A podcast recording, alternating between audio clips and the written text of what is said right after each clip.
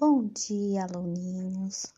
Hoje a professora vai contar para vocês aquela historinha, uma historinha bem gostosa para começar a semana de vocês. A historinha é uma história de traquinagem, coisa que vocês adoram fazer, né? O que será que vocês estão fazendo nesses dias em casa? Quanta traquinagem estão fazendo, né? Então, a historinha que eu vou contar hoje chama-se Conto ou Não Conto? Abel Sidney. Eu nem te conto. Conta, vai, conta. Está bem, mas você promete não contar para ninguém? Prometo, juro que não conto. Se eu contar, quero morrer sequinha na mesma hora. Não precisa exagerar. O que vou contar não é nada tão sério. Não precisa jurar. Está bem. Depois de muitos anos, ainda me lembro em detalhes sobre o que eu e minha prima conversamos.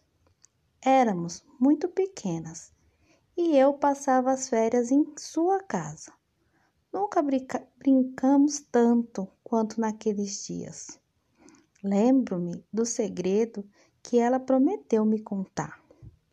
Olha, eu vou contar, mas é segredo. Não conte para ninguém. Se você contar, eu vou ficar de mal. Não vou contar, já disse. O segredo não era nada sério, coisa mesmo de criança naquela idade. E ela acabou contando. Minha mãe saiu para fazer compras e eu fiz um bolo. Eu quebrei dois ovos, misturei com farinha de trigo e o açúcar. Não deu nada certo. Com medo, eu arrumei tudo, joguei o bolo fora e até hoje minha mãe não sabe de nada. Meu Deus, sua doida! Você teve coragem de fazer uma coisa dessas? Tive. Se a minha mãe descobrir, eu não quero nem imaginar o que ela fará comigo. Posso ficar uma semana de castigo, ou até mais. A minha língua coçou. Um segredo daqueles não poderia ficar guardado. Na primeira oportunidade em que eu fiquei sozinha, procurei minha tia que estava preparando o almoço. Tia, preciso contar uma coisa para a senhora. Pois conte, que estou ouvindo. Posso te dar mais atenção, senão o almoço não sai. É que eu tenho um segredo para te contar e não sei se devo. O segredo é seu ou dos outros? Dos outros, quer dizer, da prima. E por que você quer contar os segredos alheios?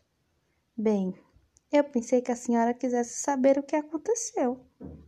Ah, minha filha, Deixa eu te fazer apenas uma pergunta. A dona do segredo te autorizou a contá-lo? Na verdade, não.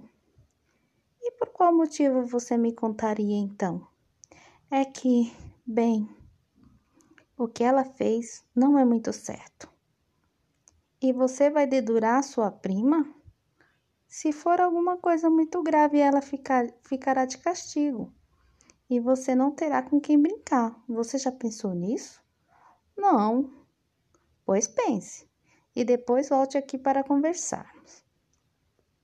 Eu não sabia onde enfiar a cara de tanta vergonha. E para que ninguém descobrisse os meus pensamentos, me escondi na casinha do fundo do quintal. Na hora do almoço, saí de lá, pois com fome, nestas horas é, é uma sensata conselheira e minha tia, com muito cuidado, voltou a tratar do assunto. Eu preciso contar uma coisa para vocês. Minha avó, quando eu era pequena, me ensinou uma coisa que nunca mais me esqueci. E hoje, uma boca e dois ouvidos. Por isso, nós temos que mais ouvir do que falar. E mais, nem tudo que ouvimos devemos passar adiante, pois segredo Pior ainda, Por isso, nessas horas é que nossa língua coça. O melhor é lembrar que boca fechada não entra mosquito.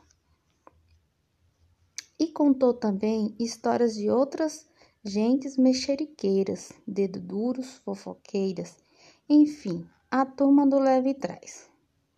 Naquela tarde, ainda preocupada que lessem os meus pensamentos, fiquei murchinha daqui para ali, inventando o que fazer. Só no dia seguinte, quando minha prima decidiu contar para mim outros dos seus segredos, foi que eu tomei coragem de me sentar ao seu lado, bem quietinha. Disse a ela: Sabe, o outro segredo é mais sério que o primeiro. E fez suspense. Disse repeti repentinamente que estava com sede e foi buscar água na cozinha. Depois de retornar, bebeu a água bem devagarinho, até começar. Olha, eu tenho um grande defeito. Às vezes eu me escondo na cozinha para ouvir a conversa de minha mãe com outras pessoas. E por acaso eu estava ontem tranquilamente sentada no meu cantinho secreto quando alguém chegou para conversar com ela. Como esta pessoa é minha conhecida e eu gosto muito dela, não posso contar o que aconteceu por lá. É uma pena. Eu só posso dizer que essa pessoa é uma língua de trapo, uma linguaruda. Nunca rimos tanto. Eu, na verdade, não sabia se me sentia agradecida ou envergonhada. E passado tantos anos ainda hoje, nós fazemos questões de relembrar esse episódio. Nossos filhos compreendem então porque somos tão amigas e cúmplices. E olha que eles nem imaginam o que ocorreu anos depois, quando éramos jovens e começamos a paquerar sem saber, o mesmo cara.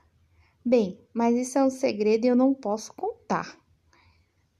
Vocês gostaram da historinha? É muito legal, né? Aguardem porque terão outras historinhas outros dias.